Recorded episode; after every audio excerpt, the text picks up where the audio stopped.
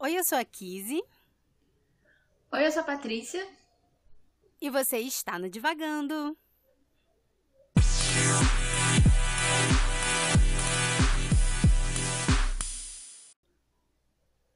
Oi, pessoal. Como vocês estão?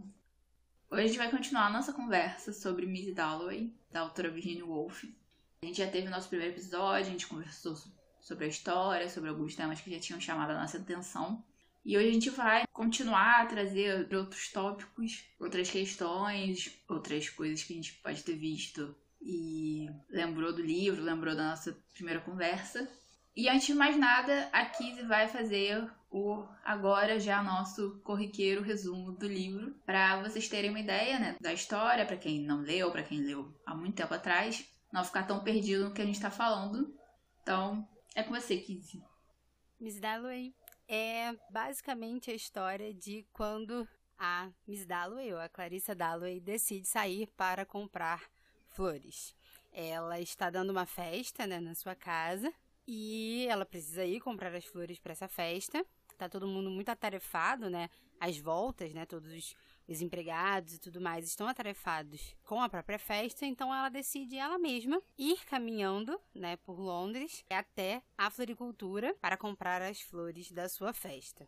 E nesse caminho é que se dá a história, né? É nos caminhos, né, que a Miss Dalloway vai cruzando a cidade e na preparação para essa sua festa que a história vai tomando forma.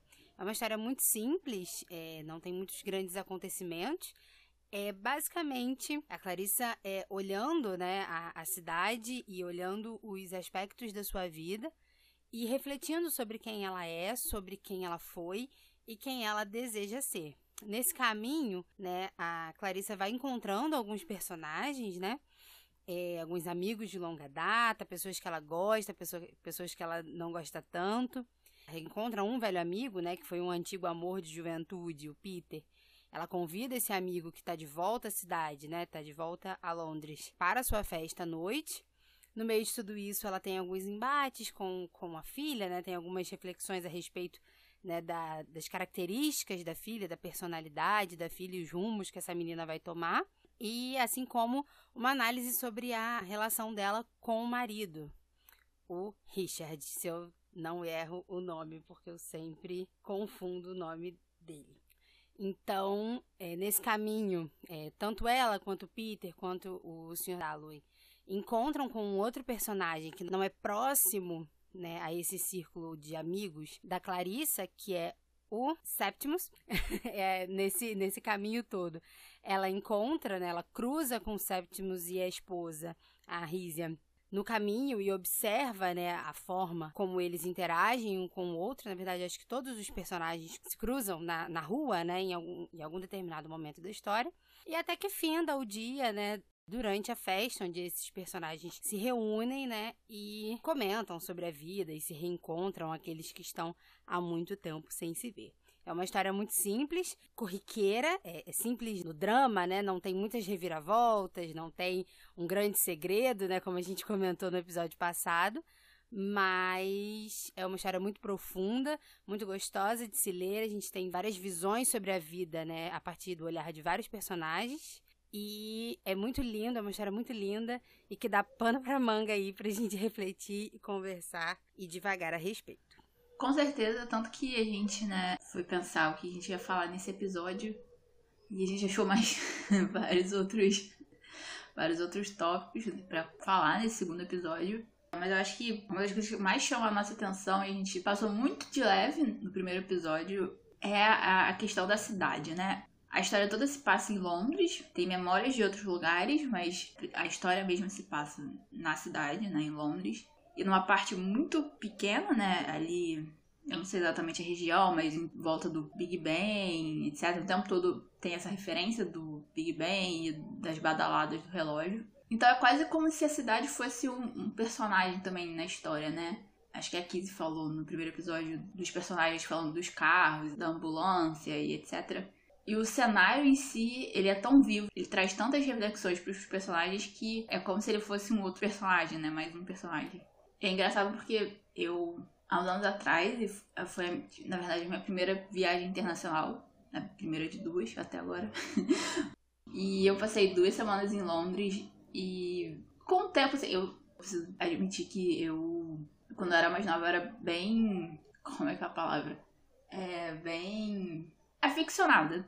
Acho que é, pela cultura britânica. E depois que eu cresci, eu entendi outras coisas, estudei mais, pensei outras coisas. Isso tinha caído, sabe? Isso tinha se desconstruído um pouco.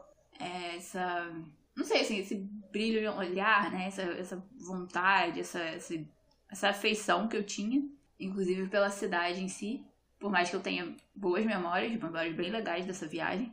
Mas lendo o livro, me trouxe um pouco, né, daquele deslumbramento que eu tinha antes, assim, de tipo. Essa cidade, né, a, a vibração dela, como ela se organiza, como ela vive, etc.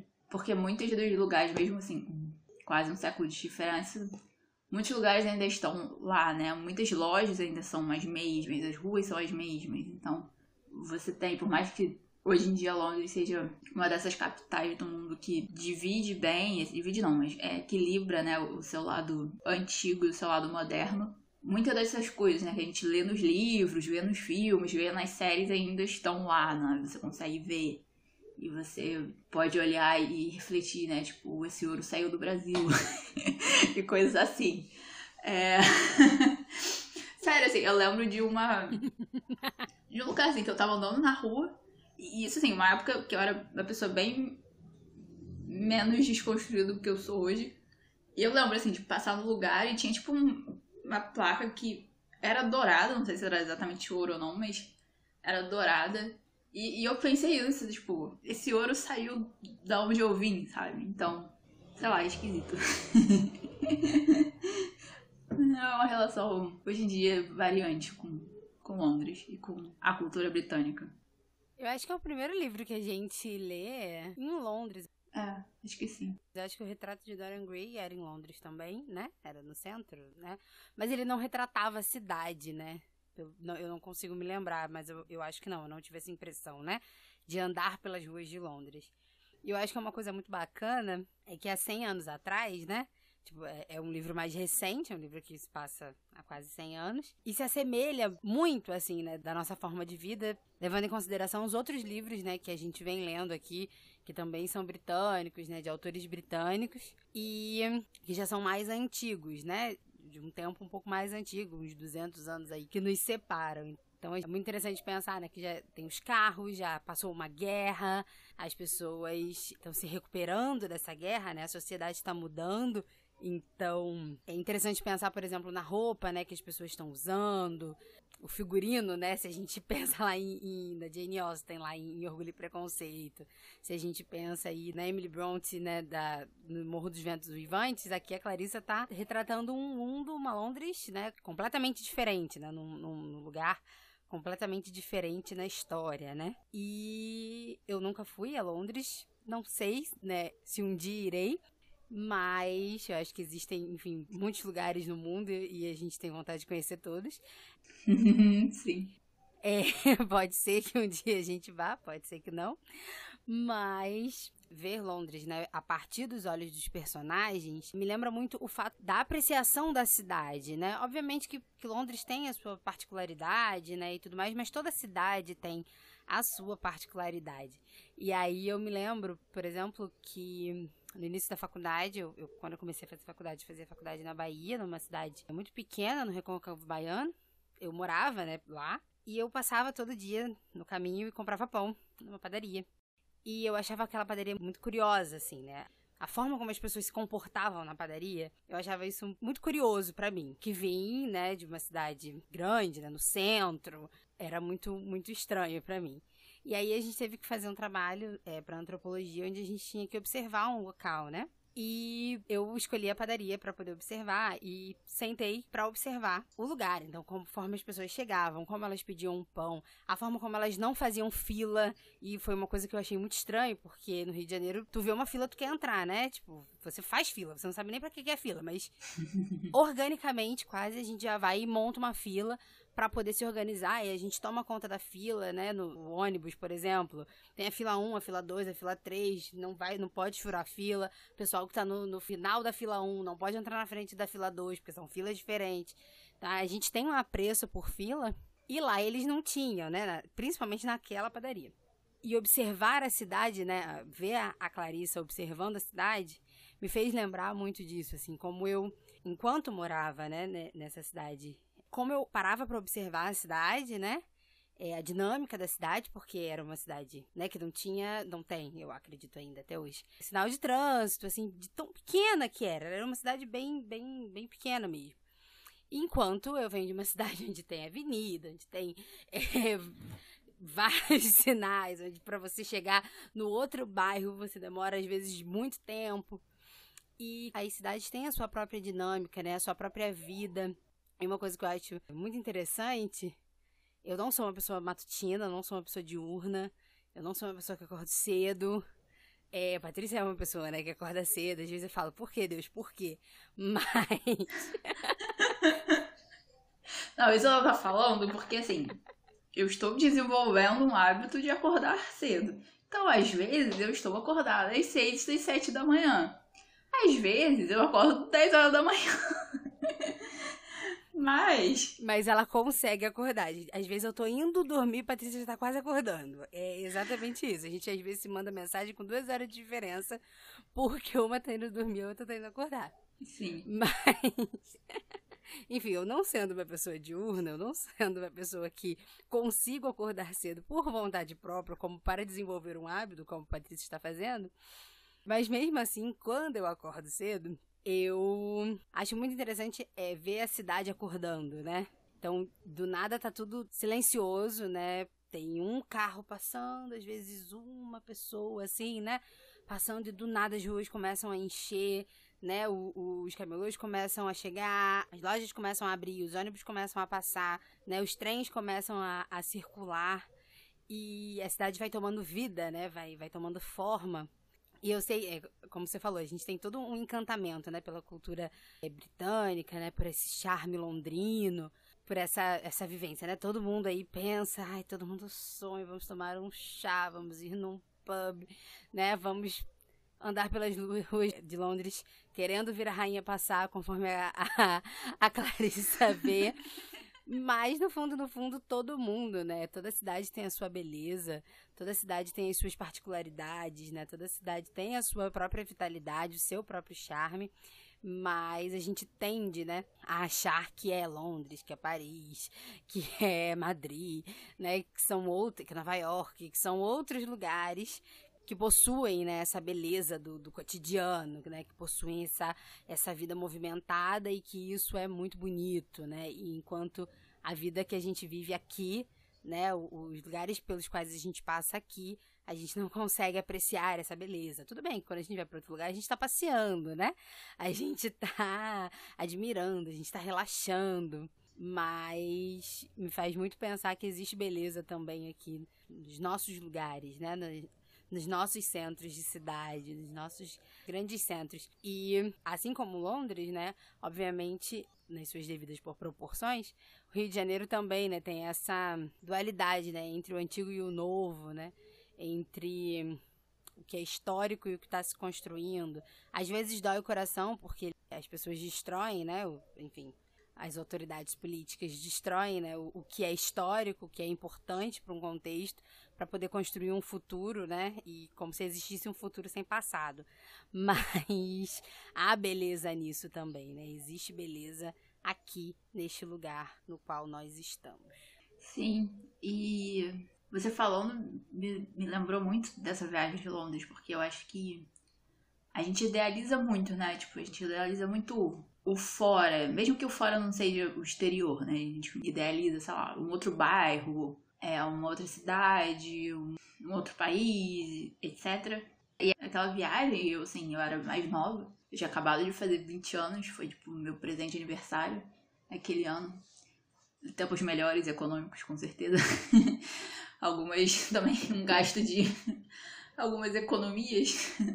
Mas eu acho que a, a, a principal experiência e a, a lição que eu levei dessa viagem pro resto da minha vida foi exatamente essa quebra de idealização, sabe? Porque eu, eu tinha muita essa ilusão de que em outro lugar as coisas seriam diferentes, né? E aí eu fui para outro lugar, mesmo que fosse, né, passeando, e não, sabe? Tipo, os meus problemas estavam comigo, tinha os problemas daquela cidade, tipo, eu lembro de uma, um dia que a gente, eu fiz assim, mini intercâmbio.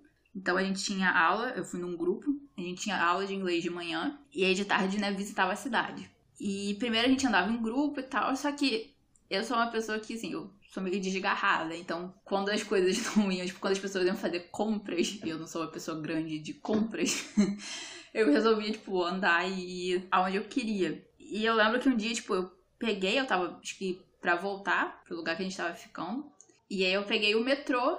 E assim, era verão, eu peguei um tempo, assim, incrível em Londres, assim, não choveu. Pra não dizer que não choveu o dia, assim, choveu no final da viagem, mas assim, muito cedo de manhã ou muito tarde da noite. E tá um calor infernal, assim, infernal, muito infernal. Só que diferente do Rio de Janeiro, que você, né, tá num calor infernal, e você entra num lugar, né, um estabelecimento, e tem ar-condicionado, em Londres não, são poucos lugares que tem ar-condicionado. Então os museus eram quentes, o metrô era quente, as lojas eram quentes, assim, não as grandes lojas de departamento, mas assim, se você ia numa vendinha, né, você ia no mercado menorzinho, não tinha ar-condicionado, você morria, sabe? Tinha restaurante que não tinha ar-condicionado. E aí eu peguei, né, e é exatamente aquela acho que é a primeira linha de metrô de Londres, né? Que é a Circle Line, que ela literalmente faz um círculo no menor centro de Londres possível. Que eu ia, tipo, ir pra uma outra estação para pegar o metrô para onde a gente tava ficando. E aí, assim, tava abarrotado, e assim, gente saindo do trabalho, turista e etc. E aí, sabe aquela sensação de BRT? eu tive em Londres, no metrô de Londres.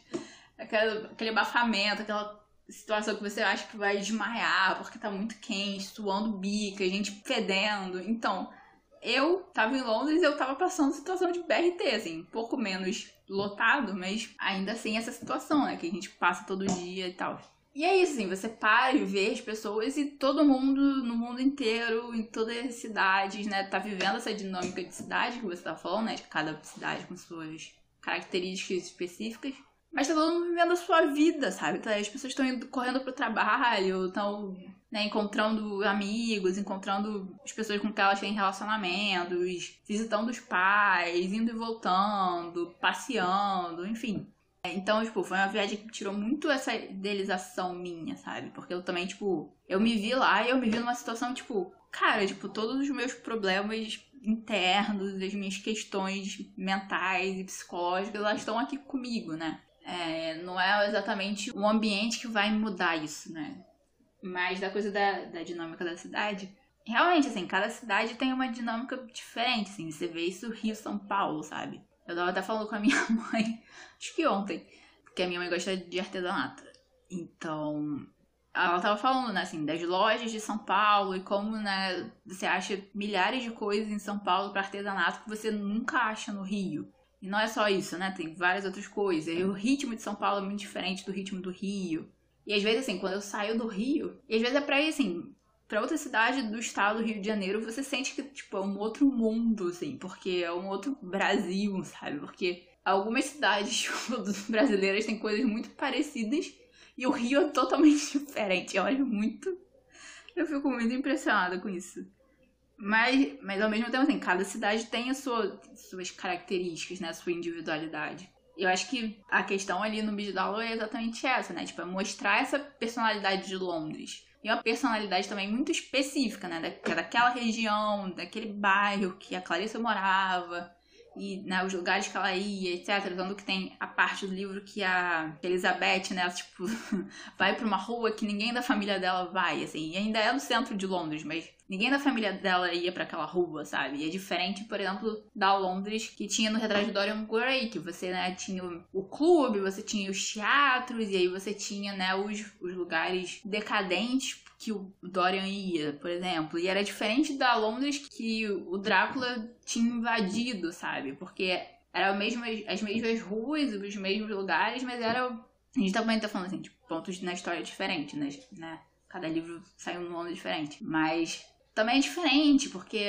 a Londres, né, do, do Drácula ali é uma Londres de mansões antigas e de também lugares, né, antigos e de tudo isso que eu não tô sabendo explicar, mas é, que é diferente da, da Londres da Clarissa, né, que tem essa modernidade, né, essas tecnologias que eram muito recentes na época, né. Você tem um avião fazendo propaganda, sabe, de um um doce, é, que era uma coisa nova e chamava a atenção das pessoas que estavam ali na frente do Palácio de Buckingham, que é uma coisa que acontece mesmo, tem um dia específico, um horário específico, você vai lá e você pode ver a troca da guarda, etc. Mas você via, né, tipo, as pessoas ali, e elas estavam esperando para ver alguém da família real e etc. E aí passa esse avião e chama a atenção das pessoas e fica todo mundo assim, nossa, olha isso, o que que tá falando, o que que né, tá acontecendo. E foi muito engraçado lendo isso, porque quando eu tava lendo, eu só pensava assim, cara, esse avião tá fazendo propaganda de alguma coisa.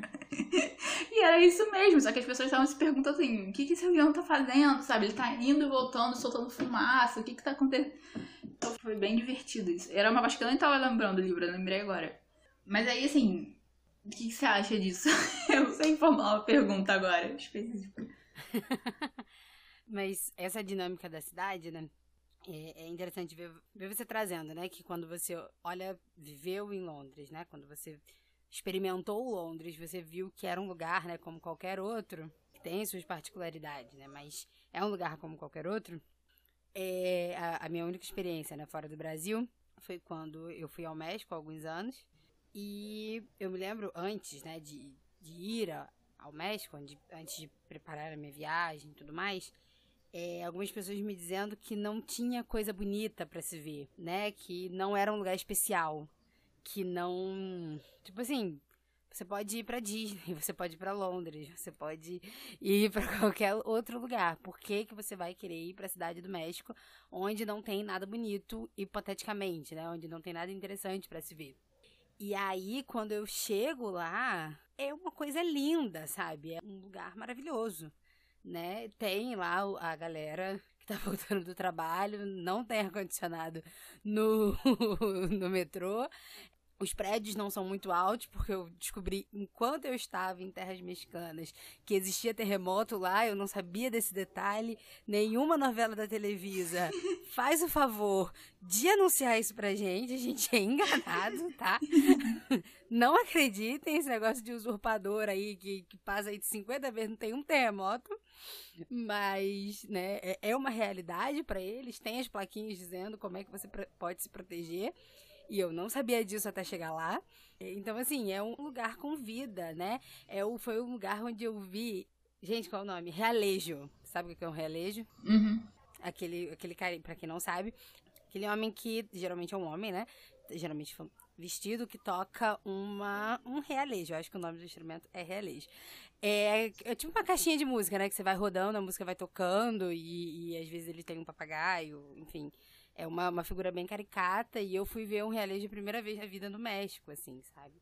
E tem a sua pobreza, tem os seus problemas sociais, né? Tem coisas problemáticas também, mas existe beleza, né? Existe encantamento, existe produção artística, existe alegria, existe música. É uma cidade colorida, a cidade do México é uma cidade com cor, né? Uma cidade onde tudo é muito colorido, onde tudo é muito vivo.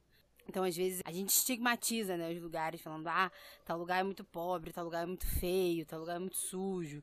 A gente se deixa é, levar por uma, às vezes, uma impressão midiática, né? Esses dias eu tava vendo na internet, que pros filmes, né, tudo no Oriente tem, tipo, um tom amarelado, né? É tudo aquela pátina, assim, envelhecida, onde todas as imagens, né, ah, vamos para o Egito. Aí um filme vai mostrar uma cena no Egito, aí parece aquele tom amarelado, como se fosse velho, né? Como se estivesse tão quente que não pudesse ver, sabe, coisas boas. Porque quando você vê aquela imagem com aquele tom amarelado, tu já tá cansado de estar ali, né? Porque tu acha que o sol tá te derretendo e é isso, você vai morrer de sede no, no Egito. Mas quando você vê uma imagem realmente, né, que não seja midiática, do, do, do Egito, ou seja lá de, de outro lugar que seja, você vê que existe outras cores, né? Que o sol não brilha naquela intensidade envelhecida como nos filmes, né? Então, às vezes, a gente romantiza, né, alguns lugares demais, né? A gente tem aí os sonhos, né? Essa, essa coisa de, ah, meu Deus, porque Londres deve ser maravilhoso, porque Paris deve ser maravilhoso, porque Nova York deve ser maravilhoso.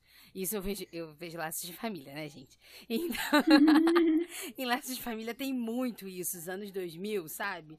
Onde a galera parecia que tava descobrindo o exterior, sabe? Onde tudo era aquele núcleo. Não vou nem falar o núcleo rico de laços de família, porque todo núcleo é rico em laços de família.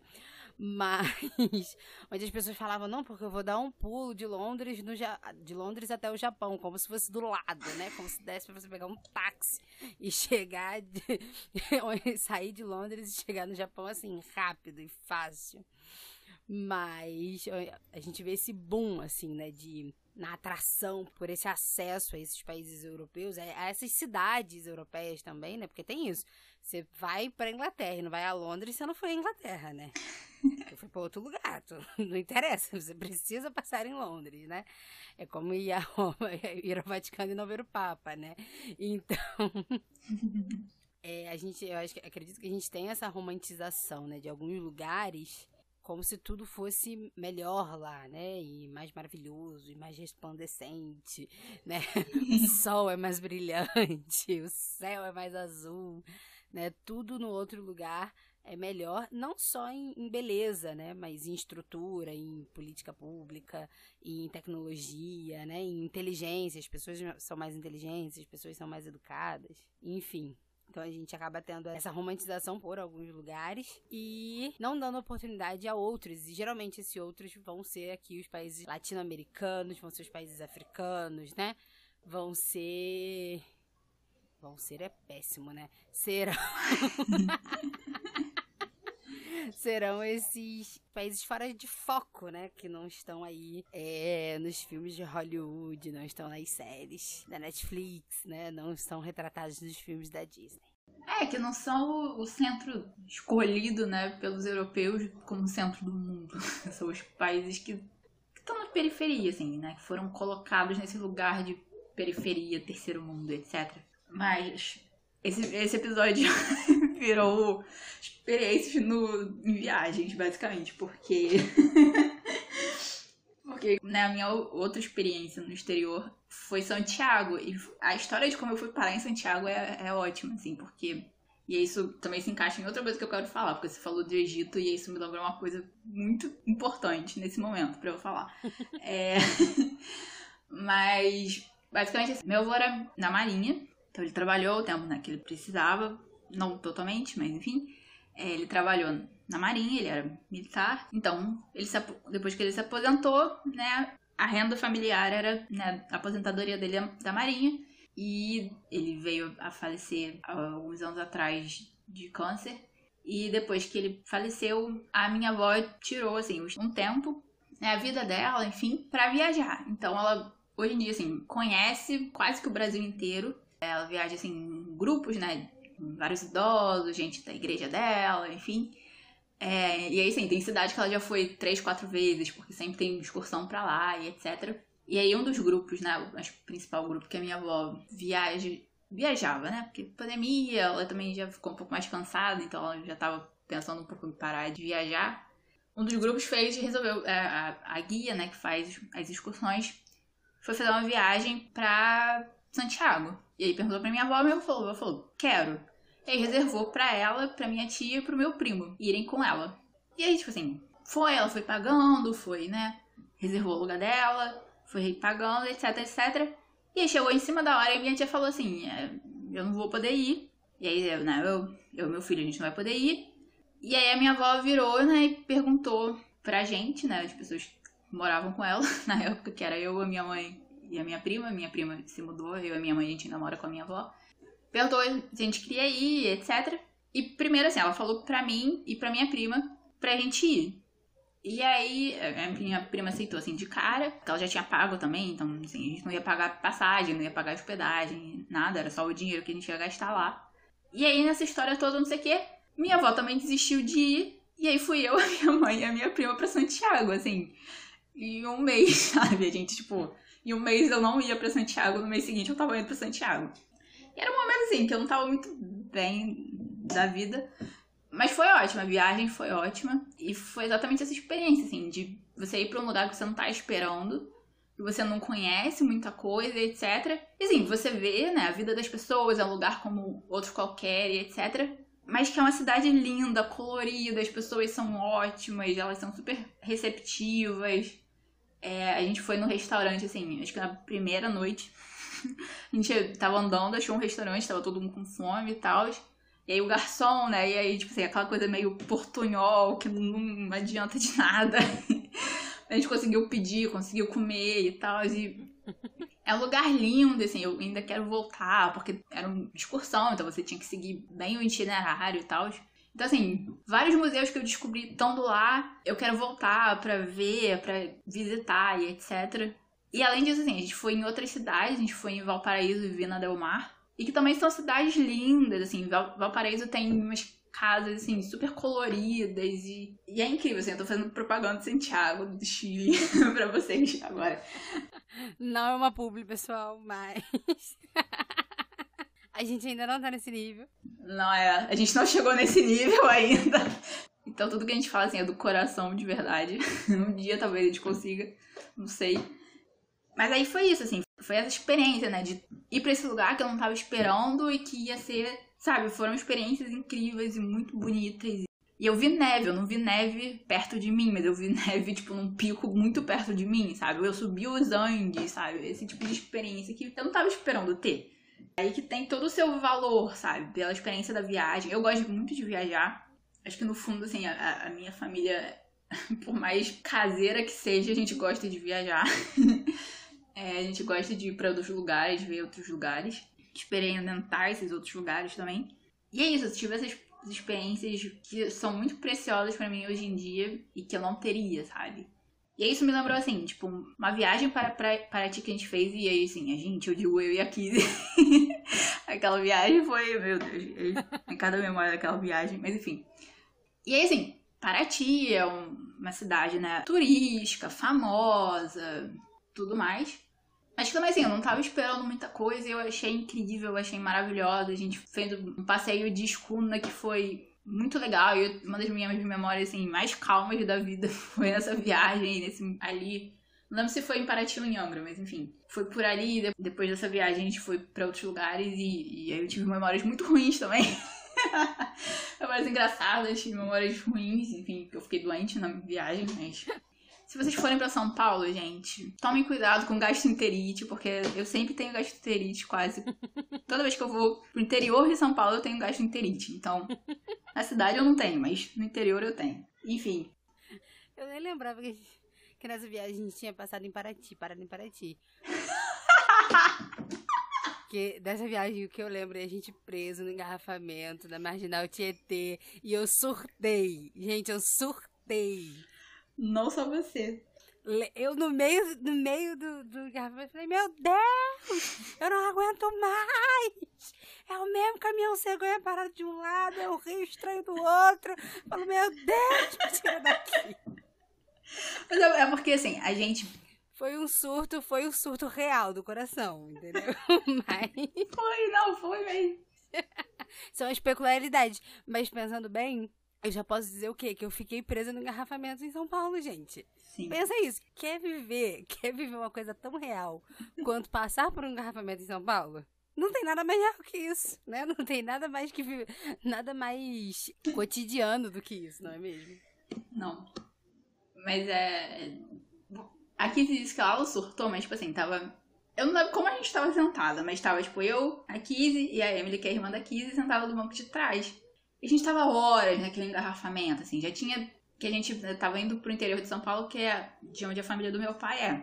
E aí, primeiro assim, a gente já tinha passado muito tempo na viagem, né? Andando do carro para chegar em São Paulo. Não sei o que. Quando chegou em São Paulo, a gente pegou naqueles engarrafamentos de quatro horas, sabe? Ou mais, não sei.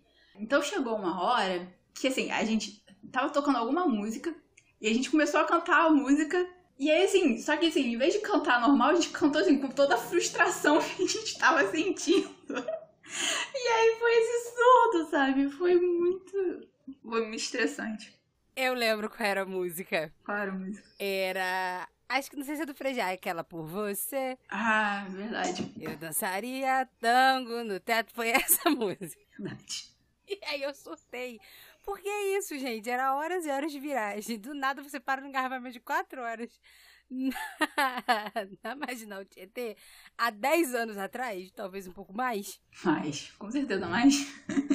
É isso, gente. Você, você, você surta um cadinho, entendeu? Mas são, são as surpresas da viagem, né? São as surpresas de conhecer um outro lugar, conhecer uma outra cidade, de atravessar um, dois estados praticamente para chegar no, numa outra cidade. Sim. Mas aí, assim, dessas surpresas, e aí essa experiência não é minha, né? Eu tava contando da minha avó e das viagens da minha avó. Ela sempre leva minha mãe junto, porque. por motivos. vários motivos. E aí, uma dessas viagens que elas fizeram, e aí foi com a igreja, eu acho que elas foram, é, com o grupo da igreja, que elas foram pro Egito e para Israel. E aí, uma coisa que a minha mãe logo me falou do Egito, né? Elas ficaram no Cairo. A primeira coisa que ela me falou é que, assim, o trânsito é caótico. Sabe aquelas reportagens que você vê do, do trânsito na Índia? O Cairo é igual. Elas estavam no hotel. E o ônibus para sair do hotel, né, tinha a rua. E aí tinha gente vindo, né, o que a gente chama de contramão, gente indo na mesma direção, gente estacionado, gente dando volta. Então, assim, o trânsito era todo desse jeito. Então, assim, é uma situação meio caótica, você fica desorientado, você no Brasil, né, tá mais ou menos acostumado com leis de trânsito. Enfim, bem mais ou menos. Bem mais ou menos. Bem mais ou menos. Então, assim, é aquela situação, tipo, pro pessoal que mora no Cairo é normal, mas para quem vem de fora é caótica. Só que ao mesmo tempo, o hotel onde elas ficaram, tipo, saía assim no pátio do hotel, etc, e via as pirâmides, sabe? Você tem noção disso? Tipo assim, você tá no hotel, você sair assim pra parte de trás desse hotel, você olhar e ter as pirâmides do Egito na sua cara. Deus, que sonho! Eu não consigo nem imaginar isso, mas a minha mãe experimentou isso, sabe? Assim. Viajar é um negócio muito doido, né? Você falando que, chegou em Santiago, foi logo procurar é, comida, eu descobri indo pro México que eu não sou uma turista gastronômica. Porque eu sou chata para comer. Então eu praticamente passei fome no México. Porque a comida é muito temperada. Tem muito tempero, tem muita especiaria, muita coisa. E eu não consigo, não consigo. Então eu vivi de Burger King, que também é uma experiência muito, muito pitoresca comer Burger King, girafa, girafa não sei se, não, era girafa não, era KFC. Comer Burger King, KFC, McDonald's, nesses lugares também é uma experiência, porque eles gostam o quê? Da pimenta, né? Eles fazem o arroz no KFC de uma forma diferente. Então, assim, eu não sou uma turista gastronômica, eu já entendi isso, eu tenho que me esforçar para. mas, mas é uma. Você falou das pirâmides do Egito. No México a gente te, tem. A gente, olha. Ah, Deus. É porque no meu coração eu sou mexicana também, gente. É. tem uma frase que fala que os, é, os mexicanos nascem onde eles têm vontade. Então, eu nasci no Brasil. Mas. Eles têm as pirâmides lá, eu, fui, eu visitei, eu não consegui visitar todas, é, o complexo inteiro de Teotihuacan, que é enorme, é enorme, e é um sol enorme também, e eu não tive tempo para visitar tudo. Mas é uma coisa linda demais, assim, é uma coisa linda demais. E eu falo, é muito engraçado porque a gente tem horizonte, né? No Rio de Janeiro a gente não tem horizonte, né? Para todo lugar que a gente olhe, tem montanhas, né? tem serra e tem morros e é muito difícil você ver a linha do, do horizonte. Porque até no mar, a gente sempre tem uma ilha, sempre tem uma pedra, sempre tem um negócio que te impede, né, a, a linha do horizonte. E aí é a importância, né, da correlação entre, e aí, enquanto museóloga, né, entre os museus, né, e o lugar onde eles estão, existe uma aula no Museu de Antropologia, né, de, do México, sobre Teotihuacan, sobre os, os achados arqueológicos, né? E aí tem uma frase que diz assim: ó, quando ainda não era dia, quando ainda não era noite, os deuses se reuniram lá em Teotihuacan. E aí quando eu fui primeiro no museu e depois eu fui em Teotihuacan. E quando eu cheguei lá, fez sentido, sabe? Uhum. Você podia ver os deuses se reunindo em Teotihuacan. E isso é de uma força, sabe? é de uma magnitude, assim, é, é uma coisa que transcende, assim. Quase morri subindo na pirâmide do Sol. Sim, porque não sou uma pessoa fitness, muito escada para subir, é um, é um negócio que dá uma taquicardia. Sim, mas é a coisa mais linda que tem, assim. Se permitir, né, ir, ir aos lugares e conhecer e pensar assim, né, a, a sua realidade é, a partir olhando para outras, né? É, eu falei do metrô que não tem ar condicionado, mas uma coisa muito interessante do metrô da cidade do México tem uma divisão pro que seria o vagão feminino. Uhum. Eles isolam mesmo uma parte e ficam guarda na porta, onde só as mulheres podem entrar naquela parte isolada. Eu não peguei o metrô em horário de pico, ou eu pegava muito cedo, ou eu pegava mais à noite. Muito cedo não. Ou eu pegava, tipo, na metade do dia, eu pegava mais à noite. Então eu não vi movimentado, assim, né? Mas a gente conseguia ver, né, na entrada, os primeiros vagões, né? E fechado mesmo, tinha uma, uma estruturazinha, assim, né? Que tinha só uma portinha, né? Só um vãozinho para você passar. E ficava ali um guarda onde só as mulheres passavam da, dali para frente, né? Então, é, existe, né, uma, algumas semelhanças, né, com, com os desafios enfrentados numa cidade grande, né? Numa metrópole como outra qualquer, né? É lindo, é maravilhoso, tem lá as pirâmides maravilhosas, mas, né, as mulheres ainda precisam de um vagão feminino, porque é, os nossos corpos não são respeitados no metrô. Então, é uma oportunidade de, de conhecer, né? Outra realidade e pensar a sua própria, né? Pensar o que, que você está vivendo e entender qu quais são as coisas boas também de onde você está, né? Viajar é lindo, viajar é maravilhoso, é, mas eu gosto de voltar para casa. eu gosto de voltar para minha casa. Essa é uma coisa que a, a diferença da comida você sente, assim, né?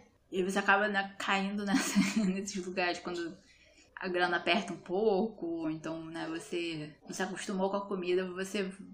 É porque assim, a... o Reino Unido não, não tem a culinária especificamente. Assim, eu comi comidas muito boas lá, mas eu comi umas outras que não eram tão boas. Então, assim, eu às vezes também ia nos fast foods, sabe? E aí você voltar e sentar e bater um prato de arroz e feijão dá uma felicidade, assim. Eu acho que o bonito de viajar é isso, né? Tipo, não é só você ir você ver outras coisas, outros lugares, outras pessoas. É você voltar e voltar com essa outra visão, mas também voltar para aquilo que é familiar para você, né? É você, tipo, passar, sei lá, uma semana comendo a comida daquele lugar e voltar e você comer aquele prato que você come desde a infância, que tem todas aquelas memórias afetivas, sabe? Que foi feito por alguém que gosta muito de você, enfim o retorno para casa também faz parte da, da viagem, né? E aí, voltando pro livro que a gente saiu totalmente do que a gente tava falando. a gente fez uma pequena curva por Londres. A gente tá parecendo o pessoal de laços de família que vai de Londres ao México, a Santiago, ao Egito, assim, né? Muito, muito fácil. Sim. Mas eu acho que, de alguma forma, né, aquele passeio, né, super corriqueiro pra Clarissa no livro, também era uma viagem, assim, ela podia não estar num lugar diferente, vendo pessoas diferentes, né, de outra nacionalidade, especificamente, mas, mas assim, ela tava, né, na vizinhança dela, comprando as coisas que ela sempre comprava, vendo gente muito parecida com ela, né, estando naquele ambiente que ela tá sempre ali, e mesmo assim ela fez uma viagem, né? Foi uma viagem interna, mas foi uma viagem. Foi uma viagem ao passado, foi uma viagem ao presente, foi uma viagem um possível futuro, foi uma viagem né, na identidade dela, na identidade das outras pessoas em volta dela. E eu acho que a gente focou bastante nisso, né? Nessa experiência interior que, que os personagens têm no livro. E que também é uma jornada, sabe? Também é uma viagem, mesmo que não seja para outro lugar, é uma viagem que tá ali, né? Não, com certeza, assim. A, a Clarissa explora, né? Ela vive naquele lugar, essa é a beleza da coisa. Ela vive ali naquele pedaço de Londres e na minha edição aqui, é, eu tava olhando, tem um mapinha. É ali por. É, marca três, três, quatro parques, na verdade. O Regent's Park, Hyde Park, Green Park e St. James Park. São os lugares, assim, né? Em, em torno de onde a Clarissa anda na, na, no início da sua história. Mas estar ali naquele lugar onde ela sempre esteve, né? Onde ela passou a vida, onde ela criou a filha, formou a família, né? Se tornou uma pessoa ali da sociedade, né? Da, daquela aristocracia ali que ela transitava. Ela tinha familiaridade, né? Com aquele, com aquele lugar. Né? Então ela olha para as pessoas, ela vê semelhanças e vê diferenças, né? Ela vê ali o, o carro, né, real passar e ela fica pensando né, em, nos, nos, membros ali da realeza que podem estar dentro daquele carro. Ela re ressuscita lembranças de quando ela possivelmente viu né, a rainha, o rei, os príncipes. É a memória do local mesmo. Né? É quando o, o local ele te traz é, as lembranças pessoais, né? Onde ela, é, ali naquele percurso, ela se lembra da própria vida e onde ela compartilha também as memórias coletivas, né? Onde vê aquele povo todo ali na frente do Palácio de Buckingham é, esperando ver a rainha, né?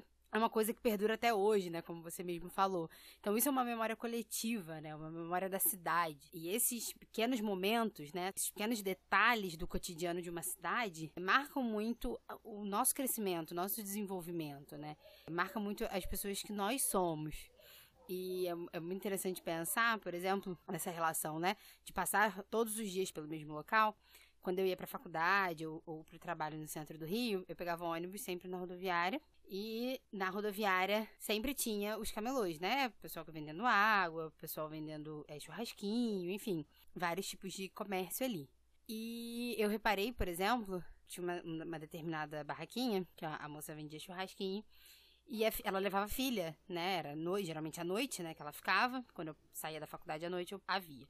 E aí, quando eu tava saindo, né, do meu emprego, já nas últimas semanas, assim, onde eu sabia que eu já não iria mais tão frequentemente ao centro do Rio, eu reparei, quando eu olhei pra menina, a menina tava enorme.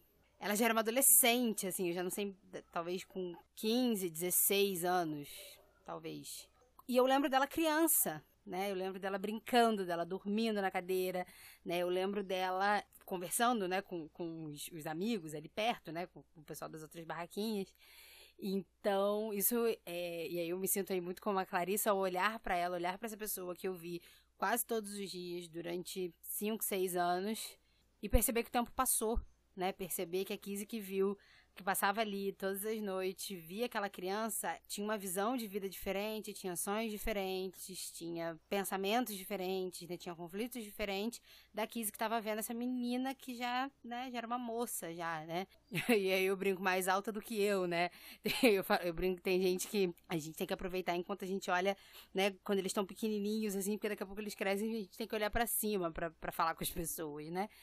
É, e a menina já estava maior do que eu. Eu não sei o nome dela, né? Não, não criei laços de amizade, mas era uma pessoa que estava ali todos os dias, né? E como isso pode nos fazer pensar, né? Pode nos fazer refletir a partir de quem nós. É, a, a parte que nós somos, né? A parte que nos, nos compõe, é, é, reparar né, no seu entorno. Às vezes a gente passa pelo mesmo caminho todo dia e não vê, não repara, não repara na pichação do muro, não repara né, nas pessoas que estão ali à nossa volta, não repara no motorista do nosso ônibus, que às vezes a gente pega o ônibus todo dia a gente passa direto pela cidade como se fosse uma obrigação, né? E é uma obrigação, a gente precisa se trasladar, a gente precisa para o nosso trabalho, a gente precisa para a nossa faculdade, mas isso não precisa ser um fardo, né? Isso não precisa ser uma coisa ruim, isso não precisa é, afastar a gente do mundo, isso não precisa afastar a gente da conectividade com as pessoas, né? Às vezes a gente está tão ali com a cara no celular que a gente não repara que a gente senta do lado da mesma pessoa todo dia no ônibus, né? Eu sei que a galera do metrô, a galera do BRT talvez não tenha isso, mas quem pega ônibus é, na rodoviária e vai de rodoviária a rodoviária, tem muito disso, né? A gente sabe quem é que tá dentro do ônibus. Eu conheço, eu tenho um amigo que fala que o ônibus que ele pega tem um grupo no WhatsApp. Né? As pessoas se conhecem, as pessoas pedem para esperar porque eles estão atrasados hoje, né? E isso é fazer parte do seu entorno, isso é fazer parte da sua cidade, isso é viver a sua vida, né? É viver a sua vida realmente, né? E não apenas passar por ela só porque a gente tem que bater ponto no trabalho. Isso não significa que o nosso trajeto precisa ser ruim, né? A nossa cidade precisa ser feia, né? Que é, tudo, tudo é ruim, tudo é chato, tudo é de péssimo gosto, né? De péssima convivência nos locais pelos quais a gente transita. E eu acho que é isso.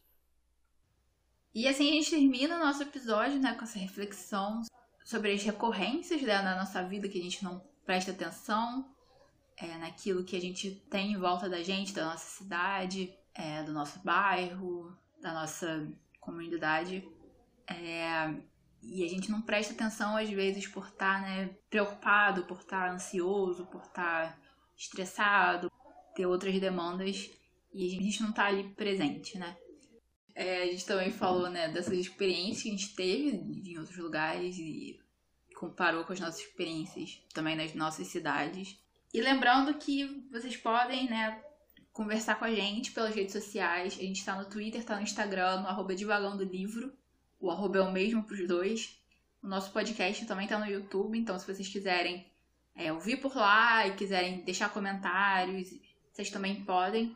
E vocês podem falar dos livros, podem falar das suas experiências com os livros, sobre outras experiências que talvez nas nossas conversas vocês tenham lembrado, tenham refletido sobre. É, a gente está sempre aberta para que vocês quiserem falar com a gente. E a Kizzy vai contar agora pra gente qual é o próximo. Gente, eu tô meio correndo agora. Patrícia bugou agora nesse, nesse final de episódio. Mas a Kizzy agora vai falar qual o próximo livro dos nossos próximos dois episódios. Então, vai lá, Kizzy. Pessoal, então, daqui a 15 dias a gente se encontra. É um encontro marcado que nós temos para falar, para discutir, para divagar sobre Oliver Twist de Charles Dickens. Então, se você já leu, se você quer ler, se você quer saber como é que é essa história, o que a gente pode pensar dela, vem, a gente te espera para a gente conversar mais um pouco, divulguem para seus amigos, né? E comentem, participem, se juntem aqui. E é isso aí, pessoal. Até o próximo episódio. Tchau, gente. Até o próximo episódio.